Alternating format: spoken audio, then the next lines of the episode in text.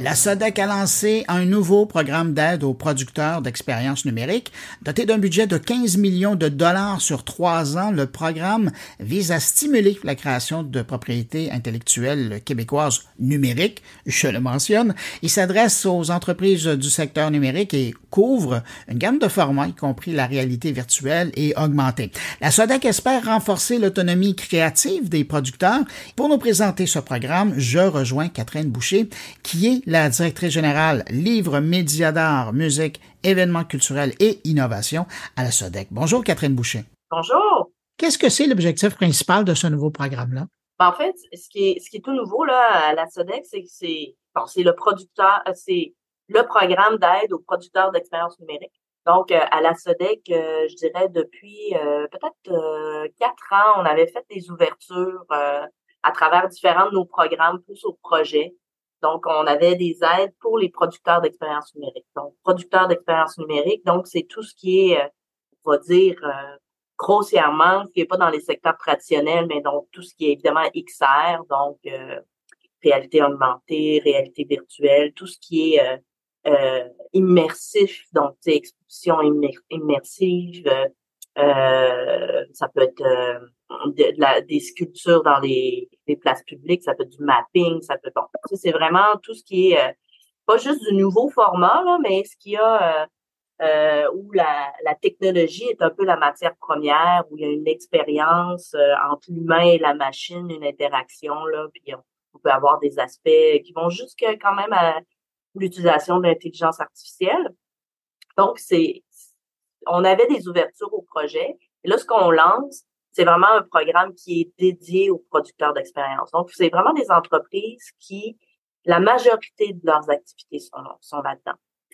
Donc, c'est ça qui est nouveau. On a même créé un, une place sur notre site, sur notre site maintenant qui s'appelle numérique, où les producteurs d'expérience numérique peuvent aller et euh, avoir les différents programmes qui leur sont offerts. Ce programme-là qui est dédié, mais aussi on a d'autres aides, que ce soit l'aide aux événements culturels, euh, un crédit d'impôt qui est lié à ça, tout ce qui est nos aides aux projets à l'exportation. Donc, ils peuvent maintenant, ils avaient déjà accès à ça, mais là, je pense que euh, le programme attirant euh, une nouvelle clientèle, ils vont pouvoir voir à la SODEC, quand ils vont sur notre site, dans la section numérique, voir vraiment les types de programmes qu'on déploie pour eux. J'aime bien parce que vous avez nommé différents secteurs. Il y en a un que j'ai pas entendu. Tout ce qui est podcast, balado, est-ce que ça rentre dans ce programme-là? C'est une très bonne question. Le programme vise euh, la mise en valeur des producteurs d'expérience numérique, euh, surtout leur, leur, partie, la prise de risque qui est liée à la création de propriété intellectuelle. Puis là-dedans, on a exclu certaines choses. Comme je dis, c'est pas juste les nouveaux formats, mais effectivement, la balado ne se retrouve pas dans ce programme-là. Puis je vais puis c'est pas parce qu'on on pense pas que la balado est pertinente, pas parce qu'on pense que la balado est pas un secteur en croissance à l'heure actuelle, c'est qu'on pense que le programme est qu'on a des, après consultation, on pense que ce programme-là est pas bien adapté pour eux. Euh, donc, on a voulu créer un programme, bien qu'on embrasse une diversité de modèles d'affaires puis de façons de faire, on pense que le modèle d'affaires des balados, c'est autre chose. Donc, on, a, on débute des consultations avec le secteur de la balado spécifique à partir, je pense, de la semaine prochaine ou même dès cette semaine. Là. Je pense qu'on en a une vendredi cette semaine, puis on en a d'autres la semaine prochaine. Donc, euh, c'est pas... Euh, je pense que ce programme-là est pas adapté à leur situation, mais on veut mieux comprendre le secteur de la balado. Puis c'est assez, euh, tu sais, en balado, c'est comme un peu, euh, tu sais, bon, à la SODEC, on va aider le documentaire, on va aider du spectacle de musique, on va aider euh, euh, du spectacle d'humour, on va aider de la série télé, mais on n'aidera pas de la variété télé, on n'aidera pas du magazine. Mm-hmm. On a, donc, il y a cette réflexion-là qui est à faire aussi. Tu sais, en balado, qu'est-ce qu'on aide? Qu'est-ce qu'on aide en balado? Est-ce qu'on aide la fiction? Est-ce qu'on aide le documentaire en balado? Est-ce que, tu sais, il y a, c'est à la fois un format, mais c'est un média, là. Fait que c'est un peu. Euh, Il y a le contenant et le contenu. Ben, c'est ça. Fait que, tu sais, euh, tout le monde, tu sais, les influenceurs pour se faire une balado, euh, une émission de télé existante peut avoir sa formule balado.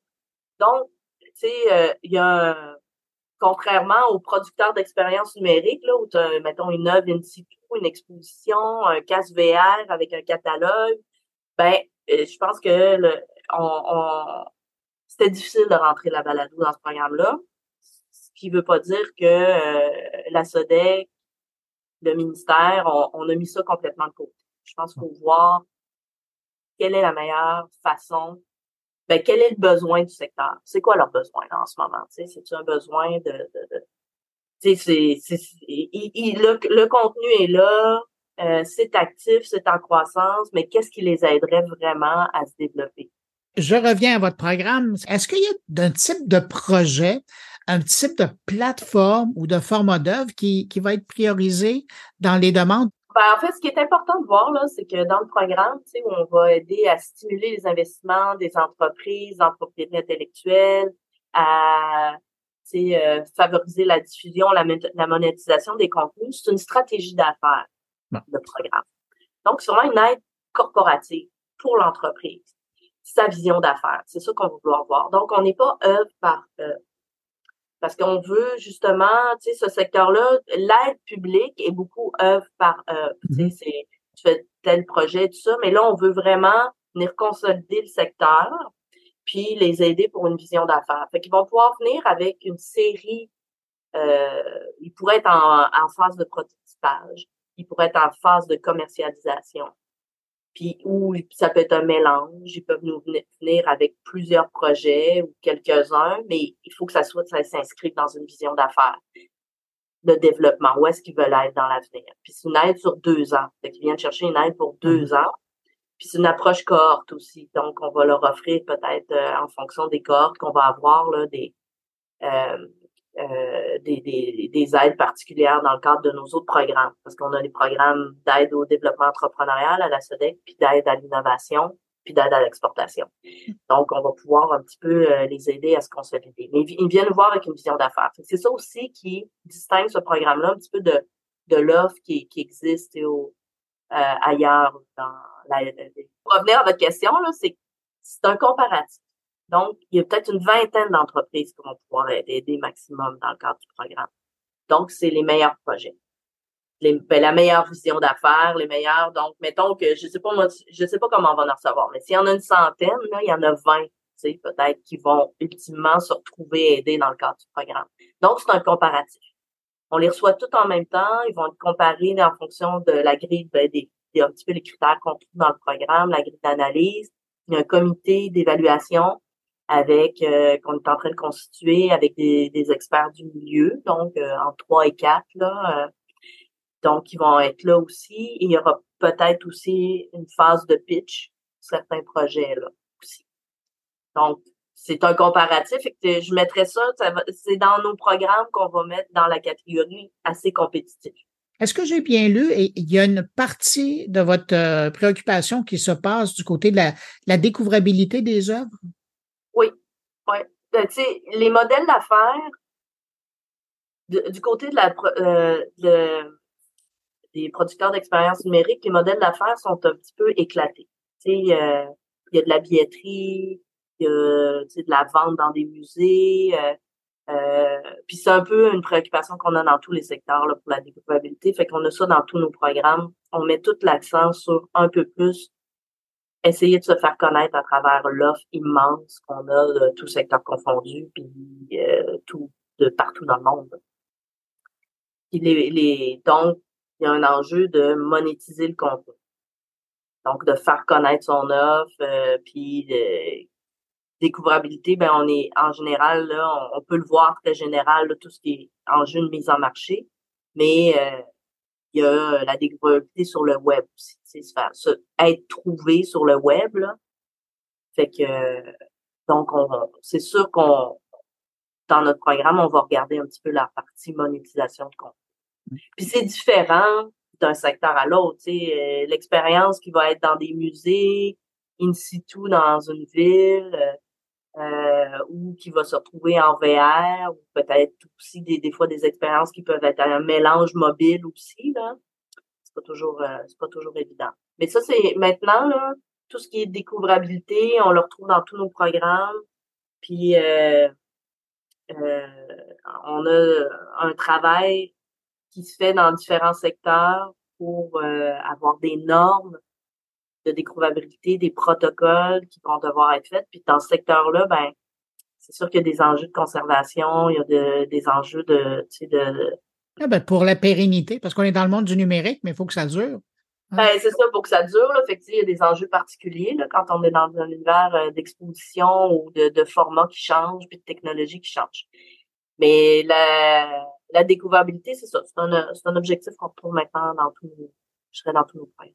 Catherine Boucher, en terminant, qu'est-ce qui vous, je sais que vous n'êtes pas la seule à juger, là, il y a toute une équipe qui va, qui va regarder les dossiers, mais pour vous, qu'est-ce qui est important de retrouver dans un bon dossier? Qu'est-ce qui vient vous chercher? Qu'est-ce qui fait qu'un dossier se démarque pour un producteur, pour un programme comme celui-là? Bien, ça, va être certainement la vision d'affaires parce que ces entreprises-là sont des entreprises qui sont à la fois des entreprises qui travaillent sur du, du contenu original, de la propriété intellectuelle, mais du service aussi. Donc, on va vouloir vraiment voir qu'est-ce qu'ils vont mettre en valeur dans tout ce qui est la prise de risque autour de créer des œuvres originales dont je vais devoir m'occuper, de la mise en marché, de la découvrabilité moi-même comme entreprise. Donc, tu sais, c'est pas je vais faire du service pour euh, une autre entreprise qui, elle, va faire. Donc, on va vraiment regarder cette partie-là. Puis, euh, c'est vraiment un secteur que parce que le financement public est encore euh, est arrivé plus tard. C'est un mm-hmm. secteur qui s'est développé beaucoup en propriété intellectuelle et services. Ils font les deux à la fois, puis des fois, ils sont spécialistes d'un secteur, ils travaillent ensemble aussi, mais c'est vraiment cette partie-là qui va nous intéresser.